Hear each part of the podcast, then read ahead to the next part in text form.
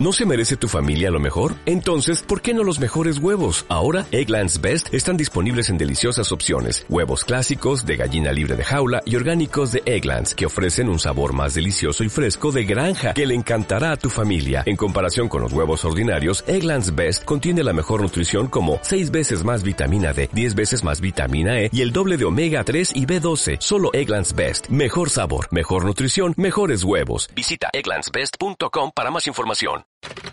La naturaleza imperfecta del ser se suma con el autoconocimiento de sí mismo, las historias contadas, los textos recordados y el alcance del universo a través de las letras.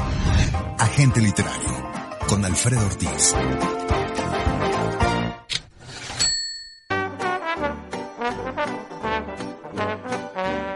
Hola, ¿qué tal? Soy Alfredo Ortiz y bueno, pues ahora en este agente literario estaremos abordando el tema de la flamante Premio Nobel de Literatura que eh, pues todos estos premios como que ahora nos preguntamos qué validez tienen. A raíz aquí quiero hacer un paréntesis de lo que está sucediendo en diferentes festivales o ferias de libro, que esto es muy relevante.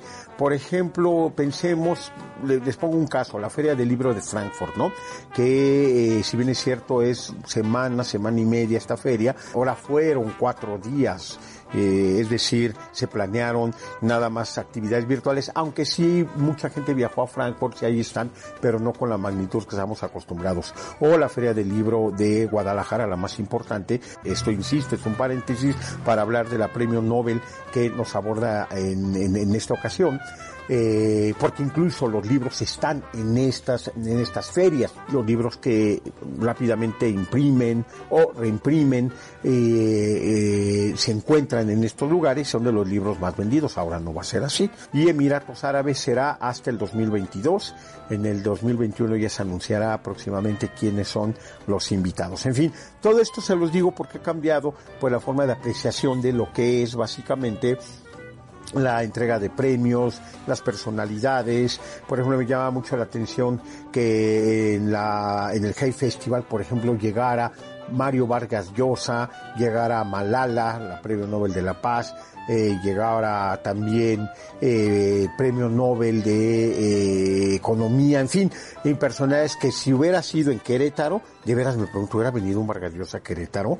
Si él viene cada dos años a Guadalajara, ¿no? Fuera es muy fácil, aparte Vargas Llosa su video, en, cami en camiseta y platicando de su relación con Borges, pero pues así muy, como muy desparpajado, se ve que estaba como en la sala de su casa, incluso me atrevería a decirme que sin bañarse, en fin, podríamos pensar eso, pero es Vargas ¿no?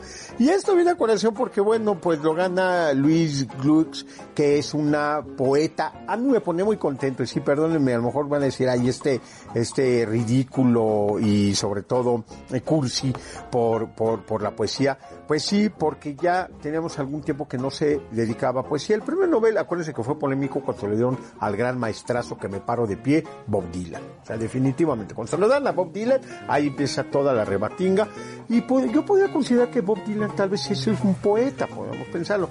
Yo creo que el premio premio Nobel por excelencia y no es porque nos echemos, como decimos, pues nosotros mismos las flores, pero ha sido Octavio Paz. Octavio Paz es el poeta por excelencia, les guste a muchos o no les guste, lean la obra de Paz, no se van a arrepentir, es un gran poeta. Y en el caso ahora de Luis Gluck, bueno, pues ella, autora norteamericana de origen judío, que eh, tiene 77 años, es una de las mujeres, bien lo dicen, que pasó persecución, pues Nueva York, imagínense, y que ahora, bueno, pues es galardonada con este premio. Ella tiene infinidad de premios como el Pulitzer, el Booker, en fin, y que ahora sus libros que en español han sido publicados por la editorial Pretexto, que no se encuentra en México. De hecho, había una distribuidora, la de nuestro querido amigo Cienfuentes, que distribuía Pretextos, pero dejaron de distribuirlos y ahora vean, pues yo creo que se van a estar, se van a buscar, ¿no?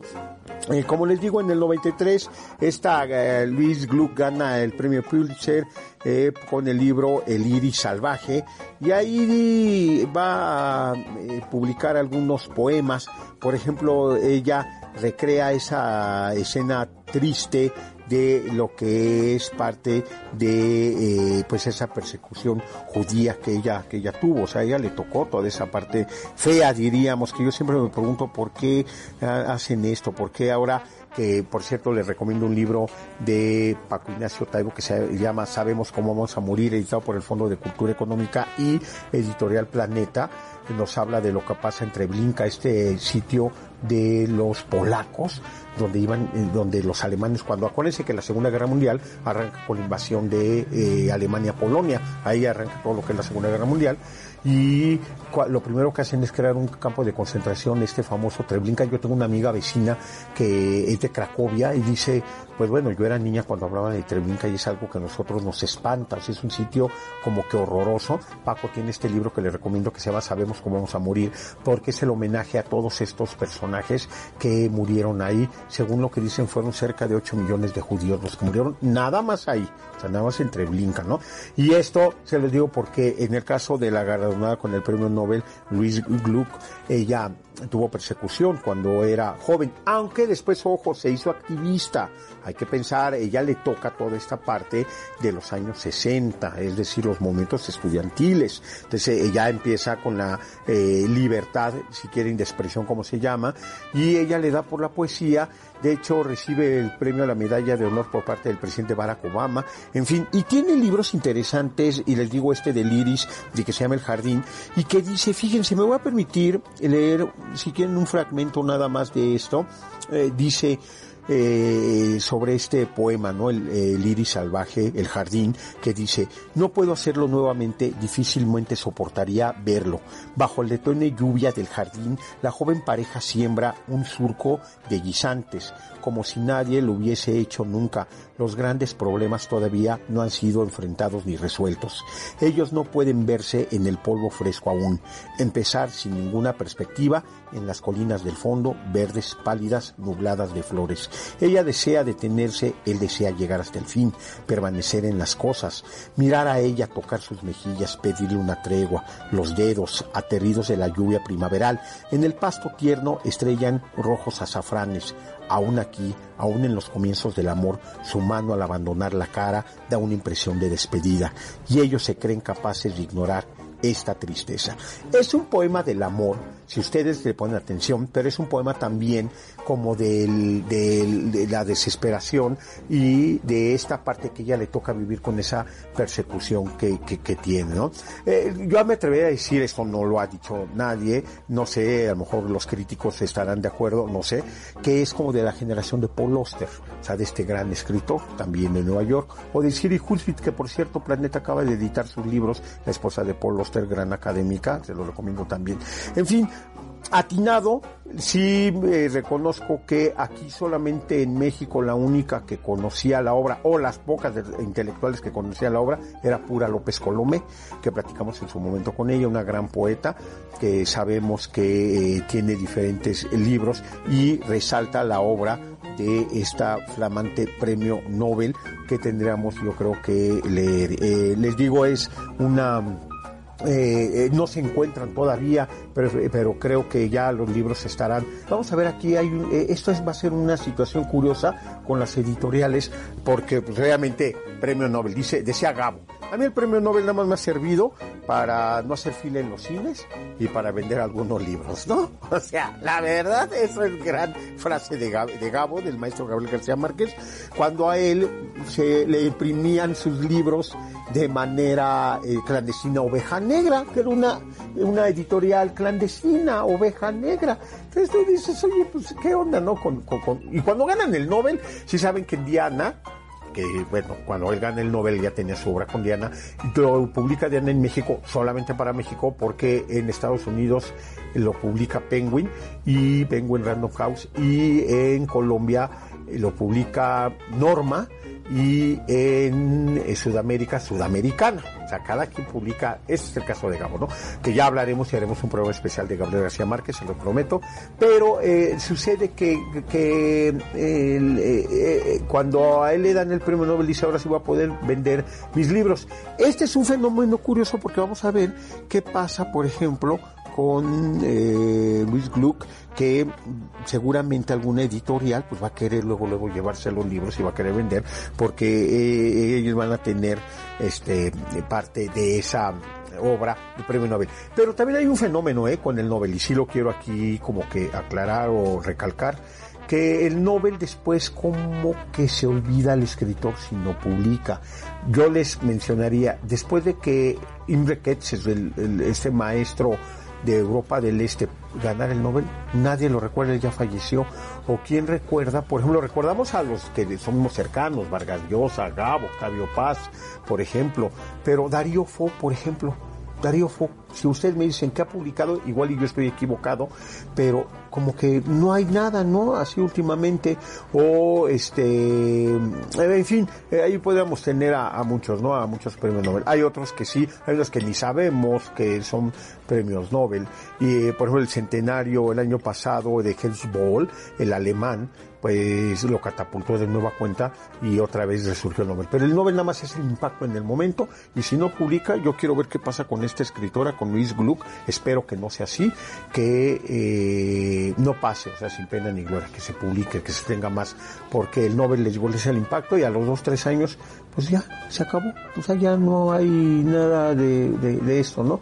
Eh, el otro caso que sí, por ejemplo, está vigente es Jean-Gustave Leclisio, el, el francés, que por cierto ahora la Academia dio las cifras de los mayores países que han ganado el Nobel. Yo no sabía, son 17 premios Nobel franceses, después le siguen los alemanes, después le siguen los norteamericanos, luego los suecos, y mm, los japoneses también tienen varios premios, ¿no? Como el de Mishima o Kensabure Oe, algunos de ellos. En fin, creo que el Nobel es un buen premio. Insisto lo que dijo Gabo, me sirve para no hacer fila, ¿verdad? Y, para que te reconozca la gente en la calle, imagínense, ¿no? Ganar así el Nobel. Eh, hay una película en esta plataforma de Netflix que se llama, creo que la autora, el escritor es así, que es de un, tema con Glenn Close, búscala por Glenn Close, de una mujer que es esposa de un escritor y ella le publica el libro los libros, perdón, ella escribe los libros y a él le dan el premio Nobel de Literatura. Es una historia fascinante que le recomiendo con Glenn Close, que se llama que la escritora o el, escritor, una cosa así, y a él le dan. En fin, ahí ustedes se van a dar cuenta realmente el Nobel porque hasta viene la ceremonia cómo se deben de parar y cómo se deben de inclinar, recibir el galardón y luego dar el discurso y tiene un rollo, un rollo así, ¿no? Entonces creo que bueno, es interesante. En fin, aquí como siempre digo hay que leerlos, ya que estos libros estén impresos, yo creo que ahí sí hay que acercarnos a los libros impresos, vale la pena en este aspecto, porque hay libros que no se encuentran y que no se van a editar, pero en ese aspecto yo creo que sí hay que eh, acercarnos, en el caso de Luis o Luis Gluck, que es una de las eh, escritoras norteamericanas que como siempre nos sorprende la academia por recibir este premio. Así que pues ya no los va a aburrir tanto, me da mucho gusto estar con ustedes, tenemos una cita, vamos a hablar de Kino, pongan atención, el gran maestro creador de Mafalda, que tuve la oportunidad de platicar con él dos veces, ahí sí les voy a contar esta anécdota, yo a Luis Glock tendría un honor en platicar con este premio Nobel, no la conozco realmente, y creo que nadie en México más que pura López Colomé, diría, de ahí en fuera no creo que alguien la conozca, pero eh, eh, en el caso de Quino, sí, porque bueno, recientemente hace ya eh, meses, en fin, fallece el gran maestro Antonio Lavado Quino. yo les dejo mi cuenta de Twitter, Sierra66. Quiero agradecer a mi querida Adria Cebes, que siempre está al pendiente, que sin ella yo no sería nada. Esto es igual, les voy a explicar como que me siento como si fuera este Pedro Almendaris Jr o como si fuera tal vez Pedro Infante, o como si fuera tal vez Jorge Negrete, que eran pues, actores, pero tuvieron grandes directores y eran de los que hacían las películas como Emilio Elino Fernández o, otros, ¿no? Que ahorita me hacía la mente Gabaldón, Roberto Gabaldón, en fin, así yo me siento, yo soy un simple actorcito, pero sin mi querida Adria, que es una gran directora, no podré hacer esto. Les dejo mi cuenta de Twitter, nueva cuenta 66 Facebook e Instagram como Alfredo Ortiz Santos. Pásela muy bien tenemos una cita, un gran abrazo, gracias, hasta entonces. La naturaleza imperfecta del ser se suma con el autoconocimiento de sí mismo, las historias contadas, los textos recordados y el alcance del universo a través de las letras. Agente literario, con Alfredo Ortiz. Esto es una producción de Auricular MX.